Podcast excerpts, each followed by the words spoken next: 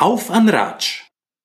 In rasender Geschwindigkeit ist Sebastian Frankenberger 2009 und 2010 zum deutschen Politstar und zum Bundesvorsitzenden der ÖDP aufgestiegen, mit gerade mal Ende 20.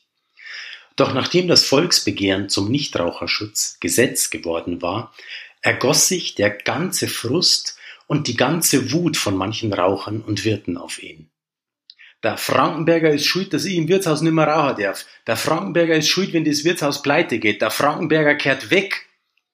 Der junge Passauer, heute 39 Jahre alt, wurde dermaßen bedroht, dass er sagt, ich habe gewusst, es gibt in Passau Straßen, wo ich zwischen Donnerstag und Samstagabend zwischen 23 Uhr und 2 Uhr früh nicht durchgehen sollte. Ich habe mich immer umgeschaut, ob mich jemand verfolgt. Schließlich hat er die Stadt verlassen, ebenso wie seine Partei, die ÖDP. Wie schafft's der Mann, Menschen so schnell zu faszinieren und für sich einzunehmen? Und wieso sagt er heute, ich bin froh, wenn ich keinen Kontakt zu Menschen habe?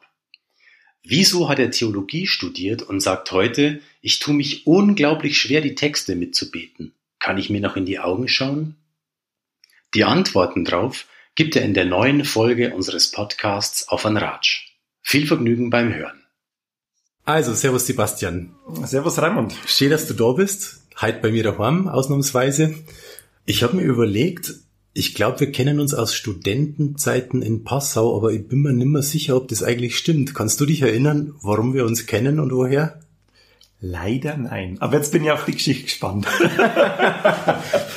Na, tatsächlich gibt's keine Geschichte. Ich bin mir nicht sicher. Ich habe wirklich nur überlegt, wo und wann haben wir uns eigentlich so kennengelernt und warum duzen wir uns? Und ich weiß es nicht, aber wir kennen uns aus vielen alten Passauer Jahren. Also ich glaube, haben wir jemals miteinander wirklich voll geredet? Ich weiß nämlich auch nicht. Ich habe so das Gefühl gehabt, wir duzen uns, weil wir gleich alt sind, weil wir Passauer sind, weil wir ich, Interessierte sind an Passau. Ich glaube, du bist Jahrzehnte jünger als ich, aber, aber macht ja nichts. Okay, also ich bin sehr, sehr dankbar, dass du da bist und dass wir uns treffen können. Und um das auch zu erzählen, ich bin auch verwundert, dass wir uns treffen können weil du heute Vormittag schon deinen Vater begraben musstest, was mir sehr leid tut. Wie geht's dir nach diesem Tag? Gut.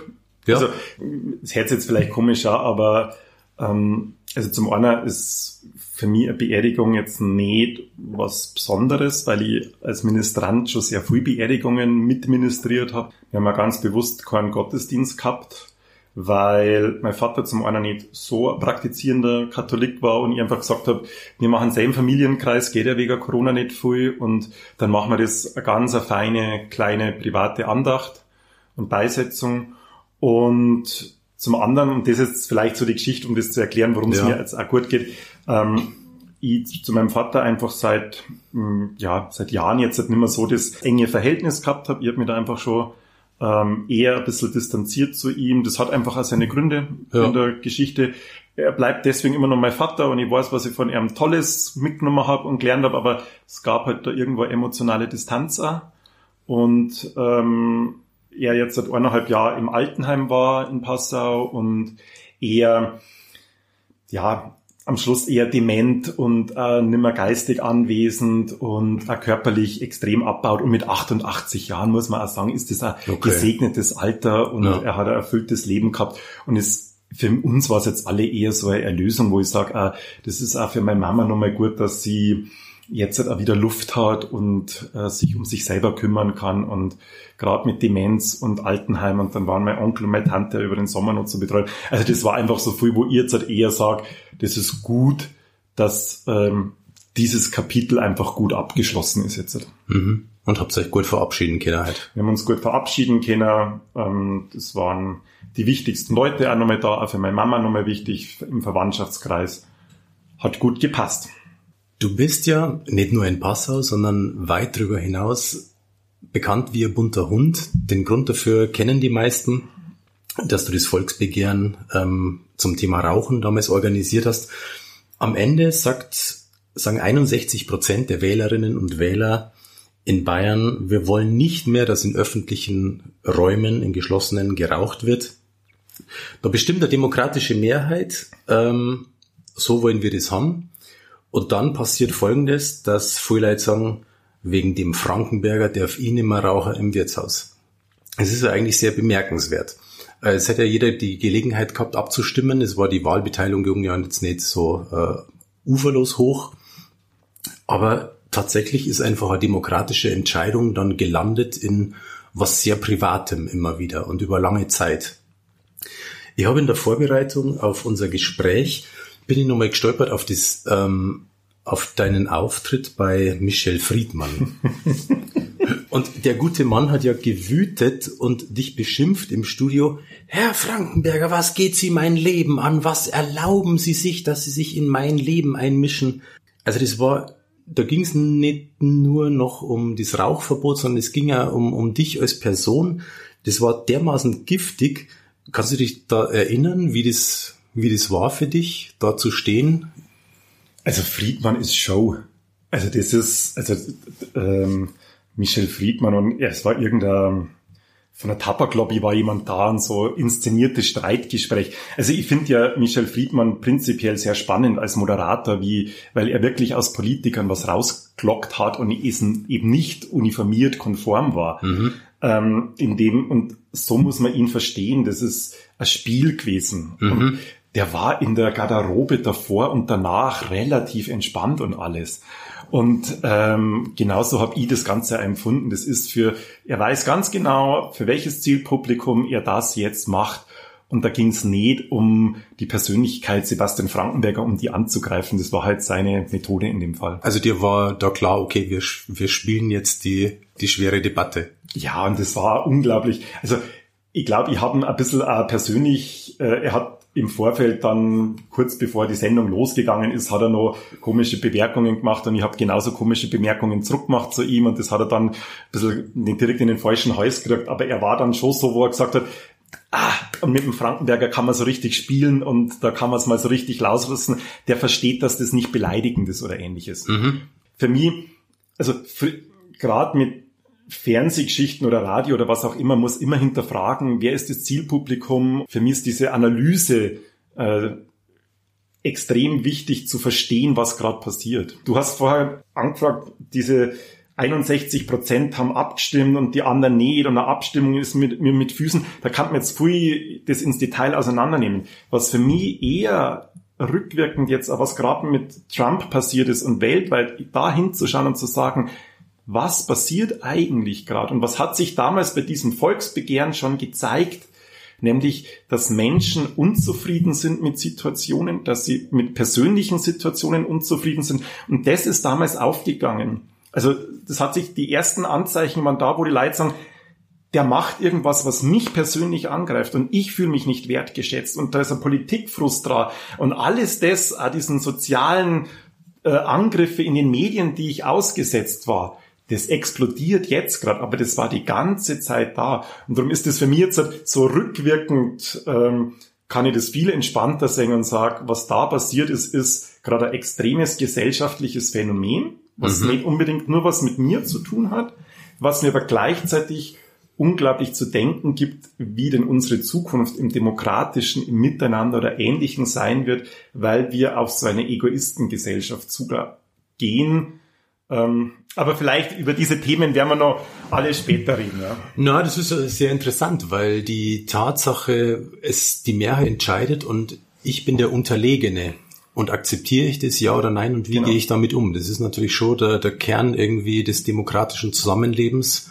Ähm, und da sieht's mitunter schlecht aus momentan. Ja, und, und, und da gibt's schon, schon Parallelen zwischen den Sachen, die du jetzt genannt hast. Ja. Genau, und dann auch die Frage zu stellen, bei uns beim Nichtraucherschutz Volksbegehren ging es ja auch darum, den Nichtraucher zu schützen. Also klar war das unser Kampagnenslogan, es ging um die Schwangeren, um die Sport oder Wiener, aber es geht beim, beim Rauchen oder beim Nichtrauchen geht es auch um den anderen zu sagen, ich nehme Rücksicht auf dich. Ja. Und die gleiche Diskussion haben wir jetzt gerade, mache ich ja Impfung, trage ich Masken, es geht um nicht nur um mich selber, also ich habe immer gesagt, liebe Raucher, ich möchte euch nicht das Rauchen verbieten. Schadet euch, wie es ihr selber wollt, was auch immer. Das ist eure Geschichte. Aber bitte nehmt auf den anderen Rücksicht. Ja. Und in der gleichen Diskussion stecken wir jetzt wieder drin und dann zu sagen, hm, was ist meine eigene Freiheit? Und es wird ja sogar pervertiert zu sagen, jetzt diskutieren wir über die Freiheit derer, die bei den Corona-Demos, die müssen jetzt für die Freiheit kämpfen. Und, und das macht mir unglaubliche Sorgen, weil da merkt man, wo große Teile der Bevölkerung eigentlich nicht mehr mitgenommen werden können, die ich gar nicht mehr erreichen kann, die in ihrer eigenen Blase drinnen sind und ich stelle mir vor, das ist bekannt, dass du aus vielen Kneipen dann immer ausgesperrt wurdest. Sagen wir mal ganz konkret, also ich gehe gern ins Colors, wenn mir der, der Wirt, wenn mir der Wirt morgen sagt, du bist hier nicht mehr willkommen, schleich die, dann ist es wirklich, ähm, dann ist es wirklich hart und und wirklich kreislig. Wie, wie war denn das, als das da losging? Also erst einmal bin nie jemand gewesen, der viel fortgegangen ist. Mhm. Ähm, ich war nie in Kneipen. Ich war immer unglaublich engagiert in, in Vereinen, Schüler, Jugendgruppen, was auch immer ich habe nie Zeit gehabt zum Fortgehen. Ist das dann bloß eine Legende? Weil ich habe jetzt neulich in einem Interview vom Herbst dann wieder gesehen, ähm, es gibt immer noch ein, zwei Kneipen pro Woche, die dir den Zutritt verbieten. Ich habe auf Facebook oder im Internet publik machen oder irgendwo. Also ich bin konkret rausgeflogen in Passau aus einer oder zwei Kneipen, wo ich dann einmal mit meiner Jugendgruppe drin war oder wo wir politische Veranstaltungen gemacht haben. Mhm. Und in Bayern bin ich ganz konkret bei zwei politischen Veranstaltungen rausgeschmissen worden oder ist mir der Zutritt verwehrt worden. Und der Rest ist, wo die Besitzer selber in der Öffentlichkeit kundtun, der hat bei uns keinen Zutritt. Aus Gründen der, des Selbstmarketings und um ein Zeichen zu setzen wo wir wieder bei dieser Geschichte sind, was aktuell passiert. Ich muss zeigen, dass ich zu einer Gruppe dazugehöre und dem zwang muss und in sich was reinsteigern und wo vielleicht, ähm, ich möchte solche Leute nicht verurteilen, wo ein kompletter Frust mitspielt, ein Lebensfrust, das, wo man jetzt aber Bewältigungskonzept natürlich von mir sagen, wie geht man mit so viel Anfeindungen und allem um, ja. wenn man sagt, da ging es nicht nur um die Sache, sondern da ist, das ist jetzt ein Kanalisations- und ähm, Objekt gewesen, dem Frankenberger, dem Zwangmers. Und da hauen wir jetzt alles eine, alle Ungerechtigkeiten, die wir gerade haben, an Erm können rauslassen, weil er gilt für Politik, was auch immer. Das ist das, was jetzt gerade rauskommt, das Establishment, dem müssen wir das zeigen. So in der Richtung. Da kommen wir dann nur drauf, warum das ausgerechnet du wie ein Magnet irgendwie angezogen hast, solche, solche Sachen. Da möchte ich dann speziell nur ganz gern drüber reden. Hast du dir irgendwann mal Listen gemacht, in welche Kneipe du jetzt nicht mehr gehen darfst? Das interessiert mich überhaupt nicht.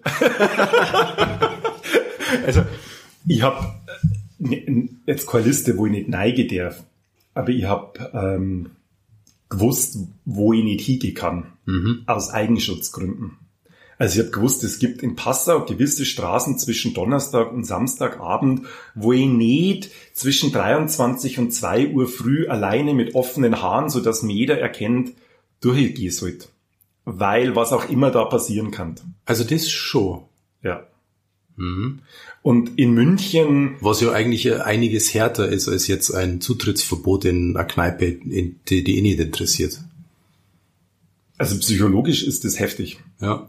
Und ich habe es damals gar nicht so gemerkt, weil ich, da, da ist man so drinnen und im politischen Hype und dieser ganzen Geschichte und da, da legst du dir das auch zurecht und baust da deinen eigenen Filterfunktion. Eichholt hat es mir eigentlich erst 2015, 16, wo du dann wirklich merkst, ob jetzt hast du eine Alarmanlage daheim zugelegt und du hast dann immer dein Pfefferspray dabei und wenn's du, also wenn ich durch Passau gegangen bin, war es schon so, dass ich immer mit einem Auge nach hinten war, ob mich jemand verfolgt. Das klingt fürchterlich. Und ich kann es mir nicht wirklich vorstellen. Also ich bin mir nicht sicher, ob ich mich reinversetzen kann. Also das hat eine Dimension der Bedrohung, die ich, glaube ich, nicht kenne. Man gewohnt sie mittlerweile. Also es ist so, irgendwann wird es zur Normalität. Also wo du denkst, okay, so lebst du halt. Also ich wohne jetzt bewusst in Österreich seit 2018 im Herbst. Aber wenn die Öffentlichkeit glaubt hat, ich habe in Linz gelebt, das war auch nur Selbstschutz. Also ich habe nie meine Wohnung in Passau aufgegeben, habe immer in der Altstadt direkt neben dem Scharfrichterhaus gewohnt und bin eigentlich erst im Herbst 2018 weggezogen nach Wien. Mhm. Und das war aber auch, damit die Leute nimmer damit rechnen, dass ich in Passau unterwegs bin. Und ich merk's erst in Wien, wie entspannt ich wieder durch die Stadt gehe und nicht ständig schaue, ist da jemand. Ja. Wobei, ich habe damals, ähm, als die vielen Morddrohungen waren und ähm, die Angriffe, ich habe dann auch mit, dem, mit der Polizei, mit einem Psychologen Training gehabt, ähm, was ist ernst zu nehmen und was nicht. Und es waren von den paar tausend äh, schlimmeren Geschichten waren jetzt so drei, vier, wo man gesagt hat, das war jetzt halt wo es gefährlich werden könnte, also wo mein Kopf dann auf Terrorleichen montiert war und meine Adresse daneben gestanden ist und wer bringt ihn um, mit der konkreten Adressaufforderung und ähnliches. Das war eine Schwelle, wo es gefährlich war. Kannst du dich erinnern, wie es dir gegangen ist, wie du das gesehen hast? Auch nicht anders. Also das war so, okay, jetzt haben wir halt die Eskalationsstufe und ähm, klären wir mal mit ab, was man machen kann. Und das war's dann. Und dann eher, da war ich noch, da war ich noch Bundesvorsitzender, da war ich voll in der Politik, da war das so, okay, an welche Medien gehen wir das jetzt raus, wie schlachten wir das jetzt politisch aus? Ähm, das Denken war da sehr professionell. Genau. Mhm. Ich hätte unglaublich viel Geld machen können, wenn ich alle Beleidigungen zur Anzeige gebracht hätte. Ja. Hab ich, ich habe bis auf die Geschichte und alle, die mich mit Nazis oder ähnliches verglichen haben, als das ist zur Staatsanwaltschaft gegangen, als andere habe ich gesagt, sorry Lyles, äh, ich verschwende keine Energie mit euren Anfeindungen. Ihr kriegt einen äh, netten Standardsatz zurückgeschrieben, alle, die mir angefeindet haben und das war's. Aber bei der Geschichte habe ich mir gedacht, okay, das verfolgen wir mal, weil man weiß nicht, was da wirklich dahinter steckt. Aber spannend war dieser Polizeipsychologe, der dann gesagt hat, okay, das ist ernst zu nehmen. Aber das Eigentliche ist es, sie wissen nicht die Bedrohungen, die wir machen jetzt mal Worst-Case-Szenario. Jemand hat damals äh, eine Eckkneipen gehabt, ist damals Konkurs gegangen, mhm. ähm, hat eigentlich mit dem Nichtrauschutz nicht viel zum Tor gehabt, hat sich selber da, ist Alkoholiker geworden, Schulden, seine Frau und Kinder sterben und nach Jahre später sagt er, und der ganze Ausgangspunkt für diese Geschichte, das war der Frankenberger. Ja. Und das ist einer, der dann eine Tat ausführt, der sich aber nirgends ankündigt und gegen diese Gefahren kannst du nichts machen. Mhm. Die ist latent da. Das einzigste, komplett abtauchen oder ähnliches, aber auch das wird dir nicht irgendwann helfen, sondern ordne es einfach richtig ein mhm. und behalte dir ein positives Menschenbild. Und das habe ich versucht immer zu sagen, ich gehe freundlich auf die Menschen zu und ich bin, lass mich davon nicht griesgrämig werden und wenn es passiert, passiert's. Dann habe ich ein tolles Leben gehabt. Ich habe jede Sekunde meines Lebens genossen und gebe dem nicht zu viel Raum. Hast du mal erlebt, dass irgendjemand, der wirklich eine riesige Wut und einen Frust irgendwie dann bei dir ablassen hat und du begegnest ihm freundlich, dass der dann sagt, Mensch, das hätte ich ja gar nicht gedacht, der ist ja gar nicht, der ist ja gar nicht wieder. Also diesen extremen Wechsel nicht. Was ich aber oft gehabt habe, also auch wenn ich im Fußballverein gespielt habe oder auch bei ähm, sonstige Aufträge, die im Passauer Stadtgebiet gehabt habe, dass die Leute, wenn es da mit mir zum Tor gehabt haben beruflich, der ist ja eigentlich relativ normal. Also der ist ja auch, der macht da einen Spaß und der mhm. ist, der ist eigentlich das Gegenteil, was alle glauben. Ja. Also gerade im Passauer Raum ist der Name Sebastian Frankenberger, das ist so die personifizierte Spaßbremse und der ist ein Nörgler und was auch immer. Also das ist total gebrandet und da kommst du nicht so schnell raus. Es ist ja absehbar bei diesem Thema, dass weil es geht ja letztlich um eine Sucht und da hört halt der Spaß und auch die Rationalität halt äh, notgedrungen auf. Es war erwartbar, dass da die Hütten brennt. Du als Mensch und als Politiker, wie klar war dir das? Also, ich war damals kein Politiker. Ich war damals der Assistent der Geschäftsführung der bayerischen ÖDP. Also so ein Helfershelfer, der auch kein Stadtrat oder der gerade Stadtrat geworden ist, aber kein professioneller Politiker, halt so ein engagierter. Ja. Ähm, ich habe das überhaupt nicht kennen sehen. Also ich bin katholisch, Entschuldigung, wenn ich das jetzt mal so sage, ich bin katholisch behütet, brav in Passau aufgewachsen. Also für mich war so, äh, wir können alles ausdiskutieren und Politik am Schluss entscheidet der Souverän und es ist, ähm, also das war für mich so überhaupt nicht, dass es da zu Morddrohungen, zu Beleidigungen oder ähnliches kommen kann. War überhaupt nicht in meiner Vorstellung. Okay. Weil ja ich auch noch gesagt habe, und wir machen ein Volksbegehren und einen Volksentscheid. Leute, ihr dürft entscheiden. Also, also feit da gar nichts eigentlich. Der feit gar nichts fein. Mhm. Was ich sehr bewusst eingesetzt habe, ist ähm, die Polarisierung. Ja. Und da stehe ich auch dazu. Und Erzähl davon, wie polarisiert man. Da war neulich, das war sehr interessant, irgendwie Friedrich Merz hat gesagt, man muss auch polarisieren können. Armin Laschet sagt in seiner Rede, nein, man muss nicht polarisieren können. Man muss in der Demokratie auf einen gemeinsamen Nenner finden können. Erzähl mal von deiner, von deiner Polarisierung. ähm, ich bringe ein Beispiel aus meiner, meiner Kindheit oder aus meiner Jugendzeit. Ich war am Adelbert Stifter Gymnasium, am ASG, übrigens immer noch die beste Schule in Passau. natürlich. Jetzt, wo warst du? Das war die Werbeeinblendung. Dieser Podcast wurde gesponsert vom Adalbert Stifter Gymnasium Passau. Na, stimmt nicht. Aber wo warst du? Ich war in Simbach am Inn am also Gymnasium. Also Passau. Ich bin ein Zeugröster, ja, ja. Wahnsinn. Na, also war damals eine sehr spezielle Schule weil wir einen unglaublich guten Direktor gehabt haben, an Herrn Wagner. Also der hat gesagt, wir nehmen auch alle Schüler von den anderen Gymnasien auf, die durchgefallen sind mhm. und auch schwierige Kinder und wir sprechen Probleme an und versuchen die ja trotzdem durchs Abitur zu kriegen oder um, uns um die Schüler zu kümmern. Ja. Das war so einer, von dem ich unglaublich viel mitgenommen habe und den ich sehr geschätzt habe. Ähm, mittlerweile leider schon verstorben. Aber warum bringe ich die Geschichte? Ich war Schülersprecher und der Pausenverkauf hat nie funktioniert. Alle sind auf diesen Pausenverkauf hingestürmt. Mhm.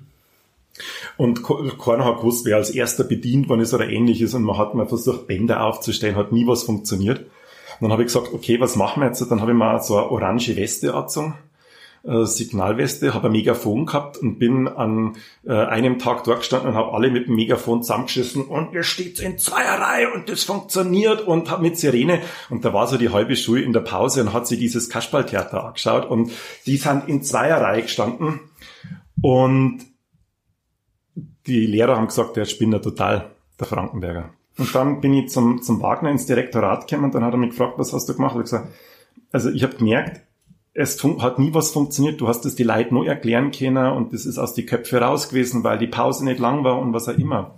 Und die finden, wenn ich jetzt dann noch, noch einmal am Tag ein oranges Westel hab oder mich hinstelle, dann lachen sie mir alle aus. Aber das ist ihnen alle im Gedächtnis geblieben. Und dann hat der Wagner zu mir gesagt, Bursch, du hast verstanden, wie man Aufmerksamkeit erzeugt, wie du etwas ins Gedächtnis bracht, missbrauche es nicht. Mhm. Aber so funktioniert es in manchen Situationen, wo andere Methoden nicht greifen. Und das meine mit Polarisierung. Schlagen wir jetzt die große Brücke zum Volksbegehren. Wo ist quasi die, das Megafon und die gelbe Weste vom ASG, wenn du denkst an das Projekt Nichtraucherschutz?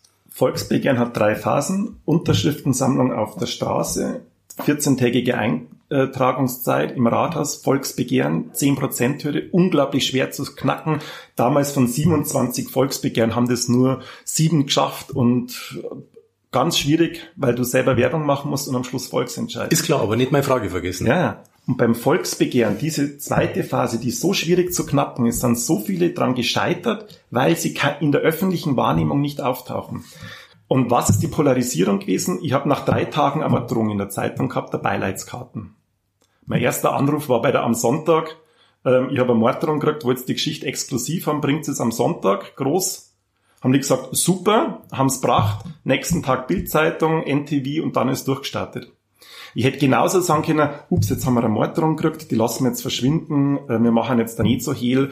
Und das war für mich diese Messerschneide der Polarisierung zu sagen, ich thematisiere es, ich stilisiere mich gewissermaßen zum Märtyrer, Opfer, Helden einer Kampagne, eines Kopfes, der der sympathische ist einerseits, er ist der Nichtraucher, der nicht wie manche Rauchervereinigung, manche Ärzte total, der eigentlich der Nette von nebenan ist, aber gleichzeitig auch der ein politisches Kalkül dahinter hat, wie er die mediale Aufmerksamkeit über 14 Tage in den Medien durchzieht.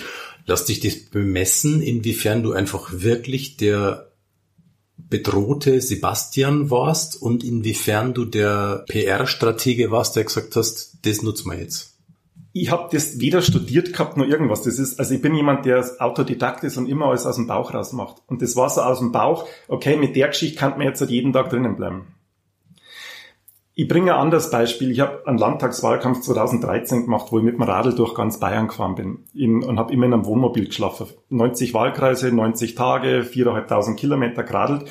Und ich habe dann irgendwann gesagt, so richtig zündet die Kampagne nicht. Also wenn ich jetzt möchte, dass die zündet, dann sage ich mal jemanden, der mit der Armbrust oder mit der Pistole auf den Wagen schießt, in den Teil, wo ich nicht drinnen schlaf, und sage am anderen, ich bin in der Nacht überfallen worden, damit hätte ich Presse und in jedem Landkreis, wo ich mit dem Radl ankomme, hätte ich die super Schlagzeile davor, danach ist ihm was passiert oder nicht gehabt. War aber die blanke Lüge gewesen. Wäre die blanke Lüge gewesen. Und da sind wir auf der, Politik ist ganz oft auf Messerschneide, das ist Marketing. Wann kann ich mir noch in den Spiegel schauen und sagen, ich mache es noch dem guten Zweck und es ist keine Lüge und es ist die Realität oder ich missbrauche es. Das war dann auch, wo ich nicht direkt in der ÖDP gescheitert bin, aber wo viele sagen, Marketing ist etwas Böses. Und ich sage, beim Volksbegehren haben wir es aber noch, ich kann mir immer noch in die Augen sagen, ich habe nie gelogen, wir waren bei allen Studien, bei allem, was wir gemacht haben, korrekt. Wir haben aber gewusst, wie Medien funktionieren und haben auch dieses Spiel mitgespielt. Und es hat funktioniert. Es gibt Leute, die sagen, ja, irgendwie dem hat es doch auch gefallen, dass er da so im Fokus gestanden ist und dann immer so der Böse war. Ich habe den Eindruck gehabt, das hat ihm gefallen. Kannst du da irgendwas damit auffangen oder ist das Quatsch? Das war mein Job. Also mein Job ist es, bis zum Volksbegehren zu sorgen dafür, dass das immer in die Medien bleibt. Mhm. Ich habe aber immer von der positiven Seite versucht. Ich habe immer gesagt, was bewegen wir mit unserer Kampagne? Du hast am Anfang auch gesagt, die Rauchergeschichte. Theoretisch habe ich immer versucht zu sagen, es ist ein Nichtraucherschutz-Volksbegehren. Ah, das ist das Rauchverbot. Ich, ich kann das ja immer von zwei Seiten die Geschichte erzählen. Wir haben gestern drüber geredet und haben gesagt, eigentlich ist Nichtraucherschutz ah Quatsch, weil es ist ja ein, ein Menschenschutz. Ja? ja. Also das zu separieren, so, hm, da schadet man den Rauchern und nutzt den Nichtrauchern oder so, da ist ja eigentlich schon der, der, das Problem da. Eigentlich geht's doch drum, dass alle ins Restaurant gehen können und keiner am nächsten Tag Kopfweh hat oder stinkt oder genau. Krebs so. kriegt. Und wenn wir es jetzt genannt hätten, Gesundheitsschutz, Volksbegehren und aufs Plakat lauter nette weiße Wölkchen drauf gemacht haben, super nett. Dann hätte es kein Mensch interessiert. Dann hätte es kein Mensch interessiert. Und was haben wir gemacht? Wir haben natürlich das Rauchverbotsschild genommen. Mir ist das vollkommen klar, weil das einprägsam ist. Das ist Marketing. Ja, ja, klar. Und ja, also in der Partei haben sie mir damals unglaublich vorgeworfen, du bist nie von diesem Image weggekommen und andere Kampagnen. Das ist total schwierig, wenn du mal einen Stempel drauf hast, davon auch wieder loszukommen und kannst nur so viel anders machen. Ja, ich denke immer nur über das Wort polarisiert nach. Das ja. taucht da in jeder Geschichte über dich auf, der Frankenberger polarisiert. Und denke, was polarisiert er denn eigentlich so? Oder warum? Also wo ist denn jetzt genau das Polarisierende, wenn ich sage, ich trete dafür ein, dass wir entscheiden, dass wir in öffentlichen, öffentlich zugänglichen Räumen nicht mehr rauchen? Polarisiert ist, laden wir mal den Begriff auf, was mit mir, was da eigentlich in Verbindung gebracht worden ist. Der ist erstens mal nicht alt genug um vorne zu stehen und was. Also mir ist das ganz oft auch so kämmer, der ist, ich war damals 28, 29, ähm, der geht nicht den klassischen Weg, auch in der Partei, der geht nicht den Weg und äh, durchläuft alle Ämter und wird dann mal mit 50 irgendwo, also sowas kenne ich aus meinen äh, anderen Aktionen, der kann eloquent reden, der passt in kein Schema ein, der kommt aus einer katholischen Ecke raus, hat aber lange Haar, traut sich an der katholischen Kirche Kritik zu üben. Ich bin keiner gewesen, den man in ein Schema stecken hat können. Und das ist für mich, was ich damit verbinde. Ja, okay, das ist ja interessant, weil das hat ja eigentlich mit, mit dem politischen Aspekt ja, so gut wie nichts zu tun. Da, da ist ja ganz früh einfach Alter, Frisur, wie einer spricht. Aber es erinnert mich daran, dass zu mir jemand neulich gesagt hat, ja, ich glaube auch, dass die Frisur eine Rolle gespielt hat. die, die Leute haben den so verachtet wegen seiner Frisur. Ich sag, meinst du wirklich? Ja, ja, sicher, wir sind in Passau. Ich so, was hast du für eine Meinung von den Passauern? Glaube ich ja, doch nicht. Da schließe ich mich sofort an. Also, aber ja, und die Frisur ist bewusst so gewesen. Also zum einen lange Haar habe ich aus einem anderen Grund. Das war jetzt wieder eine Geschichte mit meinem Vater. Wollen wir die kurz erzählen? Die ist auch schnell erzählt. Ich war sechs und mein Vater äh, hat mir damals gesagt, also mein Vater hat mich gekriegt, als ich 48 war, also er war 54 dann, also als ich so sechs war, also relativ alt. Und ähm, Dann habe ich so gesehen, er hat, er hat so richtig schöne Glatzen in der Mitte gehabt, wo so ein paar Haare aussprießen. Mhm. Und an einer Seite hat er sich lang wachsen lassen und die hat er die dann über und die Haare so rübergeschleckt. Ja. Oh. Und ich als Sechsjähriger frag Papa, die Haare, dann sagt er, ja mit 18 schaust auch mal so aus, Bur. Und ich so total Schiss gekriegt und zur Mama gesagt, mir schneiden mir nie wieder die Haare ab. Und als ich dann so neun, zehn war, habe ich schulterlang gehabt und dann sind es immer länger geworden. Und übrigens, ich kann es gern aufmachen. Also sie sind jetzt nicht mehr so lang, wie es schon mal waren. Sie sind jetzt halt schulterlang. Schulterlang, ja. Ja. Ähm, jetzt wird's dann irgendwann, ich sage immer so mit 40, wenn dann so die leichten ersten grauen Ansätze werden, jetzt wird's dann irgendwann Zeit, dass es eine andere Frisur gibt. Ähm, aber ich habe mir es einfach lang wachsen lassen seit damals und nie abgeschnitten. Und mit 18, 19 gemerkt, dass das aber ein Markenzeichen ist, weil zu der Zeit in die 90er Jahre hat es keiner mehr lang dran. Und das war dann so, okay, damit bin ich ein Unikat und das ist irgendwie gut gewesen. Das ist aber interessant, weil also ich habe auch lange Haare gehabt, aber die habe ich gehabt, weil ich damals in einer Rockband Sänger war weil ich Hardrock gehört habe, weil ich mich identifiziert habe einfach mit einer, mit einer Szene, wo man halt so ausschaut. Das klingt jetzt bei dir so, es war da immer irgendwie so ein bisschen das dabei, ähm, das bist schon du, aber es ist auch total nützlich für den politischen Zweck. Ja. Kann man das schon so sagen? Ja. Interessant, ja. Um die Geschichte vom Polarisieren nur zu Ende zu erzählen, was ich schon irgendwann gemerkt habe, es bringt nichts, wenn du bei einem Thema oder egal was, so wie alle dahinschwafelst. Also wenn du auf der Welle mitschwingst, wenn du möchtest, dass sich etwas verändert, musst du scharfkantig sein. Musst du, du deswegen nicht beleidigen oder ähnliches, aber du musst deine Position nicht konträr komplett bringen, aber du musst das einfach mit der scharfen Zunge eher kabarettistisch gut formulieren können, jemanden aus der Reserve locken, so leicht verbotene Themen ansprechen, die man eigentlich nicht macht im allerheiligen katholischen CSU-Passer, so ungefähr in der Richtung. Einfach schon progressiv vorausdenkend sei. Und wenn du das dann aber noch gut begründen kannst und auch in, in einer konservativen Welt ähm, rüberbringen kannst und eben nicht der dreadlockige Schlapper-Look Öko daherkommst, sondern eher im Anzug, aber halt anders. Das finden die Leute als polarisierend, weil sie dich nicht in ihre uniformierten Schubladen reinstecken können und sagen, ach ja, Wecker, da habe ich mein Vorurteil gebildet. Mhm. Und dann sagen sie, das ist ein Tausendsasser, der polarisiert. Aber du bist im Gespräch. Und ich finde, das Spannendste überhaupt in unserer Gesellschaft ist, wenn wir ins Gespräch kommen und wenn wir Denkprozesse anstoßen, weil das verändert. Was mich irgendwie interessiert und, und fasziniert an deiner Geschichte, das ist, warum in Gottes Namen ist diese, der Nichtraucherschutz, dieses Volksbegehren, dieses ganze Projekt, warum ist das dermaßen fokussiert auf deine Person? Also es gab ja das Bienenvolksbegehren, da gab es auch ein Gesicht dahinter und so weiter.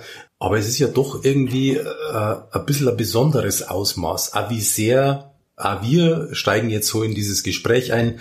Warum ist dieses Thema zehn und elf Jahre später immer noch so stark mit dir verbunden? Also ich meine, das war nie geplant, dass ich das Gesicht werde. Eigentlich wollte die ÖDP, dass der Klaus Mrazek, der aktuelle Landesvorsitzende, das Gesicht wird. Ja. Und ich habe gesagt, ich organisiere das und habe mich da voll neigehängt. Und was dann passiert ist in dieser 14-tägigen Ein, äh, Eintragungsphase, ähm, es sind Presseanfragen kämen am Anfang. Mhm. Und äh, die haben gesagt, na, das ist nicht wichtig, Radio Rosenheim um 6 Uhr in der Früh in der Morning Show einen Kommentar abzugeben habe ich gesagt, wir nehmen jeden Pressetermin wahr. Mhm. Und ich bin, dann bin ich halt in Passau um vier Uhr losgefahren und war um sechs Uhr bei Radio Rosenheim auf Sendung und war um acht Uhr in München auf Sendung und am Abend in Oberfranken und in der Nacht wieder in Passau. Ich habe jeden Pressetermin innerhalb von 14 Tagen wahrgenommen. Ich habe in der Nacht nur Pakete ausgefahren an unsere Stützer, weil wir es nicht mehr geschafft haben, weil die Organisation zusammenbrach. Also ich habe mich um jedes Detail gekümmert, aber nicht, weil ich gesagt habe, damit werde ich jetzt der Superstar oder irgendwas, sondern weil, wenn ihr Kampagne macht, dann gehe ich voll auf. Also ich liebe Projekte, Kampagnen oder ähnliches. Und, und da hänge ich mich rein und, und habe alles ernst genommen. Und die anderen haben gesagt, na, ist nicht so wichtig.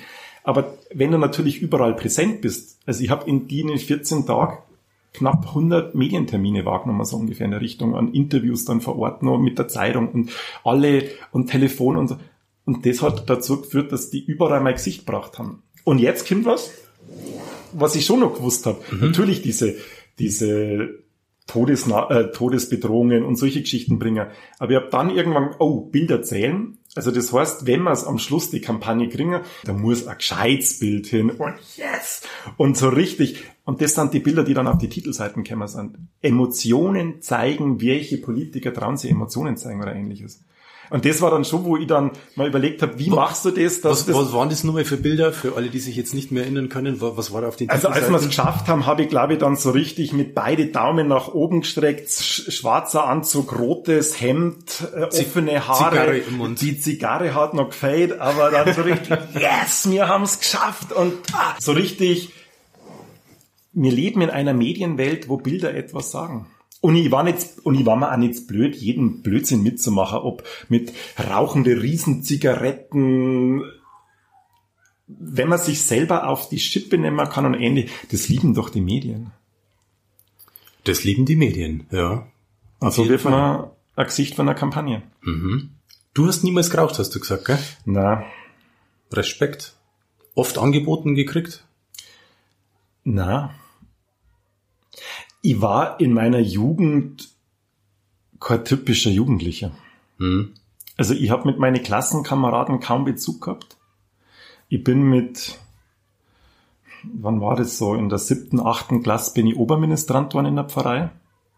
Da haben wir einen Pfarrerwechsel gehabt und die ganzen Eltern waren weg.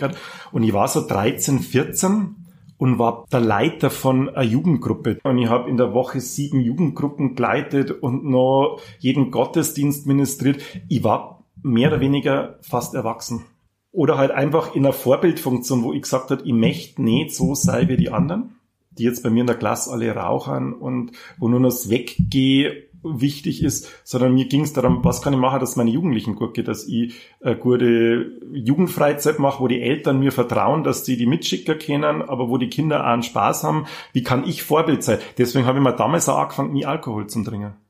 Ich habe noch nie mehr als einen Schluck Bier oder Wein einmal irgendwo probiert, aber nie, mhm. noch nie betrunken wegen gar nichts. Und das war eigentlich so die Geschichte, wo das alles so losgegangen ist, diese ich finde das eine total interessante Mischung. Wenn du sagst, du hast wenig Bezug gehabt zu deinen gleichaltrigen Mitschülern und gleichzeitig leitest du aber Gruppen. Also wahrscheinlich haben die, die Mitschüler tendenziell gesagt, der ist irgendwie komisch drauf, ja, oder der, der ist also asozial in dem Sinne, dass er sich jetzt nicht so viel mit uns beschäftigt.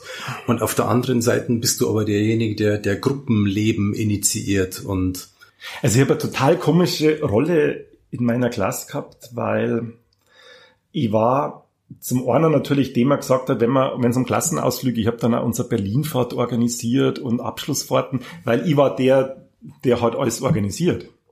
Und ich war der Schülersprecher und der Bezirksschülersprecher Niederbayerns und habe das Tutorensystem am ASG aufgebaut und war in allen Chören und überall.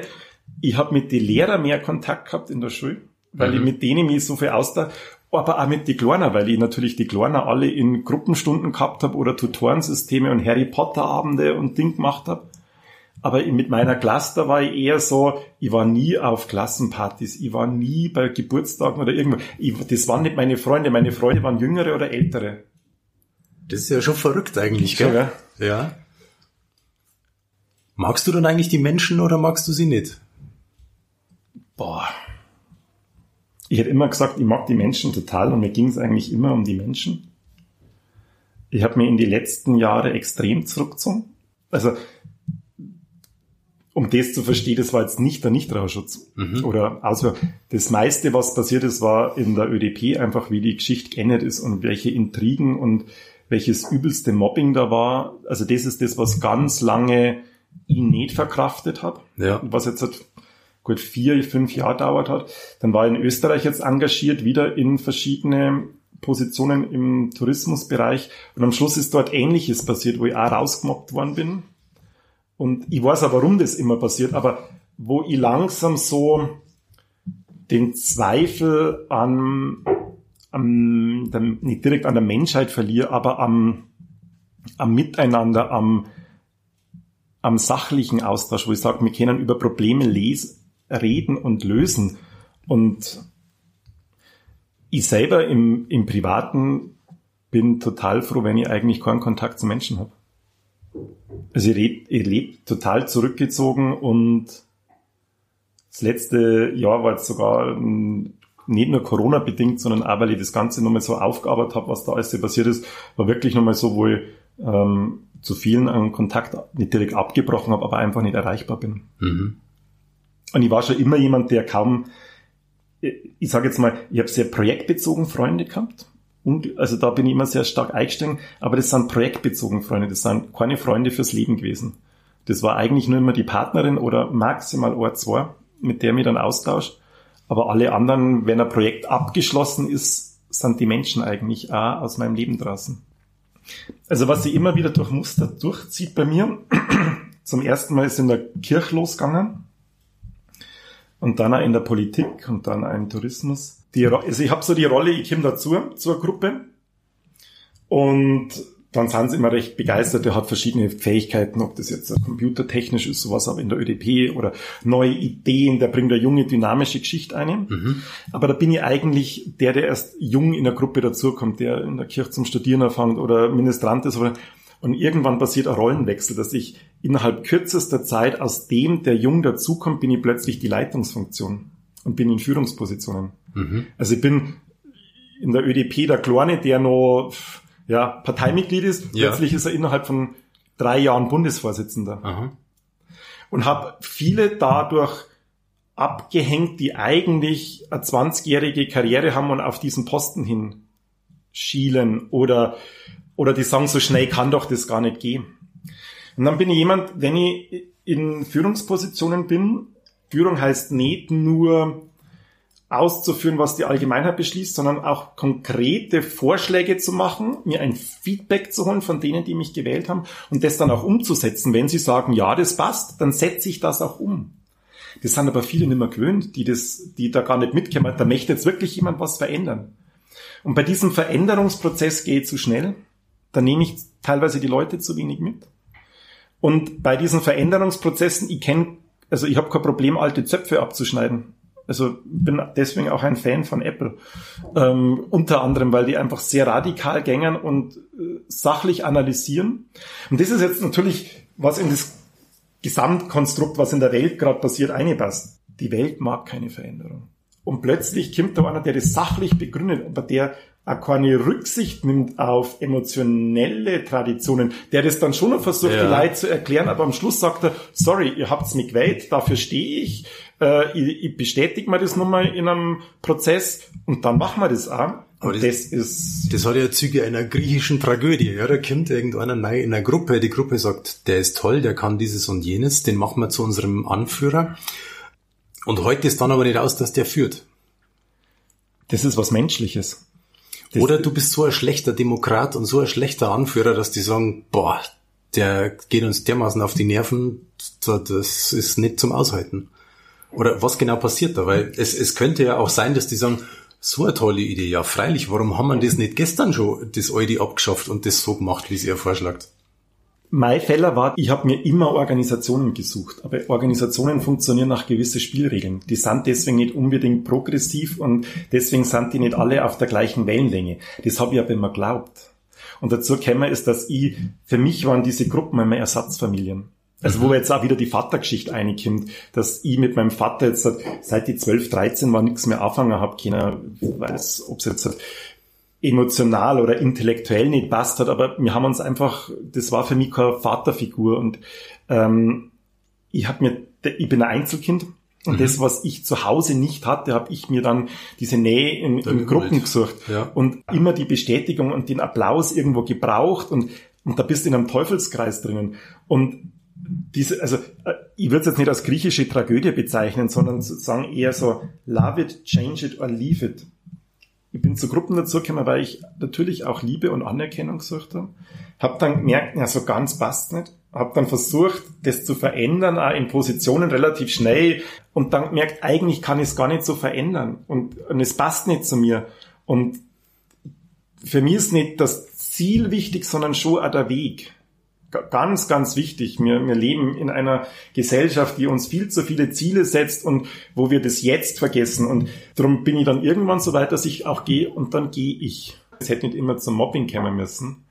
Und das ist was, wo ich lange damit kämpft habe, weil ich es einfach nicht verstanden habe, warum Menschen dann nicht auf einer sachlichen Ebene was ausdiskutieren können, wo ich jetzt so sage, das ist gerade was auf der Welt passiert, ähm, dass es nicht immer um die Sachebene geht und ich darf das nicht persönlich nehmen und ähm, ich habe viel zu lange versucht, in Gruppen oder in Vereinigungen das Heil zu suchen, als zu sagen, schaff dir endlich selber etwas mit wirklich Gleichgesinnten, bau dir dein eigenes Unternehmen oder ähnliches auf, wo das ganz anders strukturiert ist, wo du dein eigenes Tempo gehen kannst und mhm. ähm, aus dieser Strukturen raus, ja. Gegangen bist du ja letztlich ja aus der, aus der Stadt weg. Ja, das ist das Gleiche. Also das ist das Gleiche.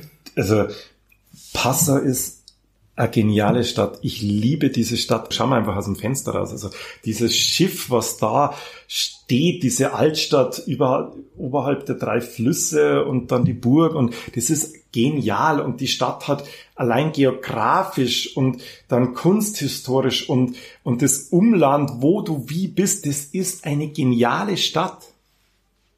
Ich liebe diese Stadt und ich gehe total gern durch die Stadt durch. Und gleichzeitig ist. Meine Damen und Herren, jetzt schwebt hier ein riesengroßes Aber durch den Raum. ja, leider. Und es tut so weh, weil dieses Aber ist, und ich bringe es an einem einfachen Beispiel. Also ich sage einfach, ich kann genauso wie Sigi Zimmerschied und, und Bruno Jonas, die haben alle diese gleiche Geschichte. Und für die dient Passau als das Schildbürger par excellence. Und für mich so ein Symbolbild für diesen Schildbürger Passau ist, wie viele Kreisverkehre haben wir in dieser Stadt? Wie viele Kreis? Und wie Gott haben wir gesegnet, als der erste Kreisverkehr in Passaus neuer Mitte kam, der zwar kein wirklicher war, weil die Busse nicht drüber fahren haben können, aber endlich haben wir, ich weiß noch, wie ich Kreisverkehre in der Neuburger Straße gefordert habe und überall, na, das geht nicht und warum das nicht geht oder irgendwas oder beim Autobahnzubringer, dann bauen wir lieber für 100.000 Euro zwei Ampelanlagen bei Passaus neue Mitte und alle gefährlichen Stellen und überall auf der Welt haben wir Kreisverkehre, nur in Passau nicht, weil irgendwo in einem Verkehrsreferat ein Behördenmitarbeiter sitzt, der sagt, haben wir nicht, wollen wir nicht, machen wir nicht, haben wir schon immer so gemacht, dieses Passau, dieses Tradition, Ende aus, passt schon, so ist es. Das klingt jetzt wie ein Zimmerschied-Programm aus den 70er. Ja, und das ist aktueller denn je. Schau dir Holm Putzke an. Also Holm Putzke, ich hatte mit ihm noch nie persönlich zu tun. Ich finde ihn genial. Der polarisiert genauso, aber mit Begründungen und mit Feinschliff und wird angefeindet. Schau dir Georg Steiner an, welche ein Visionär. Ich schätze ihn in Linz, Arbeit mit ihm zusammen, was er dort macht. Kann er in Passau, kannst du komplett vergessen. Ist ja angefangen, weil es die welchen Pakt auch immer zwischen Scheuer und, und äh, Waschler und allen anderen Pfeifen gibt, die es nur darum geht, ihre Macht zu behalten und nichts zu verändern. Das typische Biedermeiersche, Duppersche, es muss so bleiben, wie es ist, weil dann werde ich wieder gewählt. Und der Passau will so, wenn man sich die letzte Stadtratswahl anschaut, er hätte Alternativen gehabt. Wen hat er wieder reingewählt? Er hat den Stillstand gewählt. Und für mich ist das aber jetzt nicht nur was typisch Passaueres, das sind bitte jetzt, jetzt werde ich gleich wieder angegriffen, weil ich schon wieder polarisiere, aber die Trump-Wähler, die wollen genau das Gleiche, dass es so bleibt, wie es ist, wie sie es kennen, wie sie aufgewachsen sind, weil sie Angst haben vor Veränderung. Und diese Angst aus was auch immer die raus resultiert. In Amerika größtenteils aus zu wenig Bildung und einem unglaublich schlechten Bildungssystem. Bei uns aus einer Mischung in Passau aus dem sozialen Milieu von katholischer Obrigkeitshörigkeit bis hin zu was auch immer hier. Aber aus diesen Geschichten heraus haben die Menschen Angst vor Veränderung. Also einen großen Schritt zu deiner Wiedereingliederung und Beliebtheit in der Stadt haben wir jetzt nicht gemacht, glaube ich, mit dieser, mit dieser Aufnahme, oder? Warum muss man beliebt sein mittlerweile? Also ich werde in dieser, St also ich werde ich bin mehr oft in Passa, weil, weil ich jetzt im letzten Jahr vor allem gemerkt habe, mir tut's nicht gut, wenn ich da bin. Also ist wirklich so ein Pochen in der Brust, wo ich sage, ich muss so schnell wie wieder weg. Mhm. Aber das ist nochmal eine andere Geschichte. Das ist, hängt absichtlich bei der ÖDP zu mir gesagt hat, dich mag ja niemand und dich hassen die Leute und bitte zieh aus Bayern weg. Also Urban Mangold hat mir mal aufgefordert dazu. Und das habe ich mir einfach viel zu Herzen genommen. Und da hat der Filter nicht mehr funktioniert, das einzuordnen, was da sei Geschichte ist und was wirklich meine ist. Weil wenn ich unterwegs bin, dann kriege ich so viel Zuspruch und ich kriege eigentlich viel mehr positives Feedback und die Leute freuen sich, wenn sie mich singen. Aber ich habe das einfach die letzten Jahre nicht mehr abgespeichert. Also ich war da selber mhm. so in einem Tunnel drinnen. Und ich kämpfe nicht mehr um irgendwelche Liebe, sondern ich sag's einfach so, wie es mir denkt. Das habe ich schon immer gemacht, was natürlich zu vielen konfliktreichen Situationen geführt hat. Ein Bereich, wo du auch rausgegangen bist, den du vielleicht auch geliebt hast, versucht hast zu verändern und dann gegangen bist. Du hast mal in Passau Theologie studiert und wolltest Pastoralreferent werden. Warum ist denn da nichts draus geworden eigentlich? Also damals hat es vor allem im Bischof Schrammel zum Tor gehabt. Aber wenn wir jetzt nochmal zurückgehen, ist es diese Geschichte, für mich ist der Weg das Ziel und nicht das Ziel. Also ich finde es total spannend, Pastoralreferent oder Pfarrer zu werden. Das ist für mich immer noch ein total spannender Beruf. Aber für mich hat immer auch der Weg passen müssen. Und der Weg dorthin war unter Schrammel eine Katastrophe, Bischof Schrammel. Ich habe zu seinen Zeiten studiert. An der Uni ist es immer schlimmer geworden, wie der mit den Pfarrern, mit der mit den äh, Professoren umgesprungen ist äh, wie der in der Jugendarbeit gewütet hat. McKinsey-Studie 2003, 2004, was gespart worden ist, wohin. Das waren alles so Geschichten, wo wir im Studio meine, meine Kurskollegen, die ja alle, also die Pfarrer waren, sind die teilweise Gehirnwäsche durchlaufen haben dann ins, im Priesterseminar. Also Entschuldigung, aber da hätte ich mich so anpassen müssen, um das zu bestehen, dass ich gesagt habe, das geht nicht. Ich habe mich dann aus dem Berufsbild verabschiedet, weil ich gesagt, ich müsste die Regeln akzeptieren und unterschreiben. Ja. Und da werde ich in einer Tour anecken. Das geht nicht mehr. Ich bin nach wie vor in der Jugendarbeit aktiv gewesen bei uns in der Pfarrei, nach wie vor. Ähm, organisiere immer nur die Romfahrten, ähm, hab meine, bin mit meinen Ministranten jedes Jahr zweimal unterwegs. Aber ich entferne mich immer mehr von Kirche. Das ist jetzt nicht nur wegen, wegen Stefan Oster und seiner homosexuellen Predigt, die ja mehr an seinen eigenen Klerus gerichtet war als an die Öffentlichkeit. Ähm, aber ich, ich kann immer weniger auch mit den Texten anfangen, die wir im Gottesdienst beten, die für mich diese diese Problematik eigentlich unglaublich gut darstellen, diesen, es gibt einen Gott außerhalb, auf den kannst du alles werfen, wir sind abhängig, was er macht ähm, wenn man sich die Texte anschaut, denkst du, oh mein Gott, da steckt genau das drin, dass wir nicht an uns selber glauben, dass wir unserer Verantwortung nicht bewusst sind, dass wir so viel abgeben und dann aber über die anderen schimpfen, warum sie das nicht alles erledigen. Also der Mensch ist so ein positives Wesen, das alle Fähigkeiten in sich hat. Das braucht eigentlich keine Religion oder ähnliches. Wir haben einen Rotdiamanten in uns. Wir sind, jeder von uns ist ein absolut positives Wesen. Das ist irgendwann mal in der Erziehung, in unserer moralischen, gesellschaftlichen Druck was schiefgegangen, dass wir mittlerweile glauben, wir sind klein oder sind auf dem falschen Weg oder dass wir Handlungen machen, die anderen verletzen. Aber eigentlich sind wir total positive Menschen. Diesen Glauben finde ich bei Jesus in seinen Worten. Wenn wir in eine sozialgeschichtliche Analyse bei Jesus reingehen würden, ja, aber so wie es die katholische Kirche interpretiert und alles ist es ein Machterhaltungsapparat, aber wo es nicht um den Menschen in seiner kompletten Verantwortung für sich selber und seinen Fähigkeiten geht. Dann kann ich jetzt endlich mal einem Interview die Gretchenfrage stellen. Wie hältst du es denn jetzt mit der Religion? Ich habe meinen Glauben ich bin nach wie vor in Auerbach in der Pfarrei engagiert, weil es für mich auch Tradition ist, wo ich aufgewachsen bin. Ich mag total den Duft von dieser Sakristei, von äh, ich mag, ich habe die sozialen Kontakte da, gerade meine Ministranten, ich sage ja immer meine Ministranten oder meine Jugendarbeit, weil das Menschen sind, die eben sehr offen sind, die noch nicht so festgefahren sind, die ja unglaublich hinter mir immer gestanden sind. Also das war immer eine sehr enge Beziehung zur Ministrantengruppe. Und ja, ich bin zwei, dreimal bei diesen Gottesdiensten dabei, zelebriere die Feste. Teilweise tue ich mir schon unglaublich schwer, die Texte mitzubeten. wenn man, wo man dann sich echt denkt, boah, Leute, was machen wir? Ähm, und da käme ich dann wirklich in den Konflikt, wenn man da kann ich mir noch in die Augen schauen? Mache ich, unterstütze ich jetzt nicht gerade, indem ich die Texte und den Gottesdienst so würdevoll gestalte und alles als System oder geht es um mehr, weil wir ja uns davor oder danach treffen und dann die Gemeinschaft haben und es ist, wir brauchen was Spirituelles, wir brauchen Erlebnisse. Und die Aber Frage, wenn ich dich jetzt frage, hat Jesus durch seinen Tod uns von unseren Sünden erlöst? Ja Gott. Dann auch nicht die Antwort. ja, genau. Also Sünden, ähm, was sind Sünden? Haben wir Sünden? Also ich möchte nur noch jedem Zuhörer da draußen einfach noch mitgeben. Für mich gibt's eigentlich keine Sünden. Und das hat's für Jesus auch nicht wirklich gegeben. Erst einmal, jeder Mensch ist positiv und gut. Also ich habe lange Zeit das Bild verwendet von, ähm, wir haben eine so diese die goldene Regel der Religionen, ähm, wo Jesus gesagt hat, wo zwei oder drei in meinem Namen besamen sind, da bin ich mitten ihnen, unter ihnen und was du willst, dass man dir tut, das füge auch dem anderen zu. Also wir haben dieses Jesuanische, das Göttliche, das Energie, die Licht oder von was auch immer wir sprechen, wir haben sie in uns. Und sie kommt immer mehr zum, zum Vorschein, wenn wir in Beziehung mit anderen sind. Dann kommt das Göttliche erst richtig raus. Und das Wichtigste ist, dass wir einfach die Grenzen des anderen achten. Und also Nächstenliebe ja, den Rest kann man sich schenken.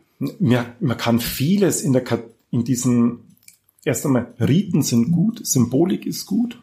Das ist, was vielen anderen abgeht. Es ist eigentlich ein positiver Ansatz und äh, Jesus hat uns Gebote gegeben, wie wir leben können, wie wir den anderen achten können, wie wir genau das schaffen, dass miteinander funktioniert. Es funktioniert keine Zivilgesellschaft ohne Gebote und Normen es wird dann problematisch, wenn man in Augustinus wird total falsch interpretiert, wenn wir bei Thomas von Aquin sind und diesen ganzen mittelalterlichen Auslegungen, was wir bis heute teilweise mitziehen, wie die Bibel aufgebläht, wenn wir sagen, das ist ein Buch und das ist heilig und wir müssen uns an genau diesen Text halten, den wir viermal umgeschrieben haben, bis er erlaubt war im Kirchen und dann sagen, ja, aber das ist in der kirchlichen, Tra Entschuldigung, da kann man super Kabarett drüber machen und das vergleichen mit anderen Religionen.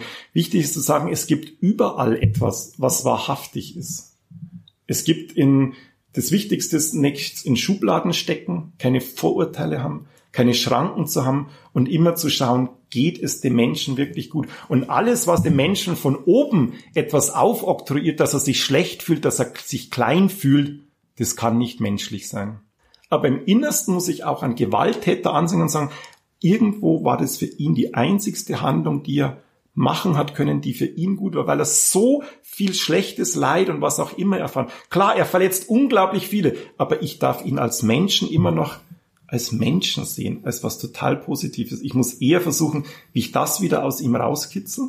Also meine Partnerin macht gerade Ausbildung zum drei Prinzipien Coach, wo es ganz viel um das geht. Es sind drei Prinzipien, wo es um die Gedanken, um das Bewusstsein, um das eigene Ego und dann auch um die Weisheit geht. Und diese Weisheit sagt ihm ganz viel, wir Menschen haben alle einen Diamanten in uns und wir sind eigentlich alle total schöne, positive Wesen.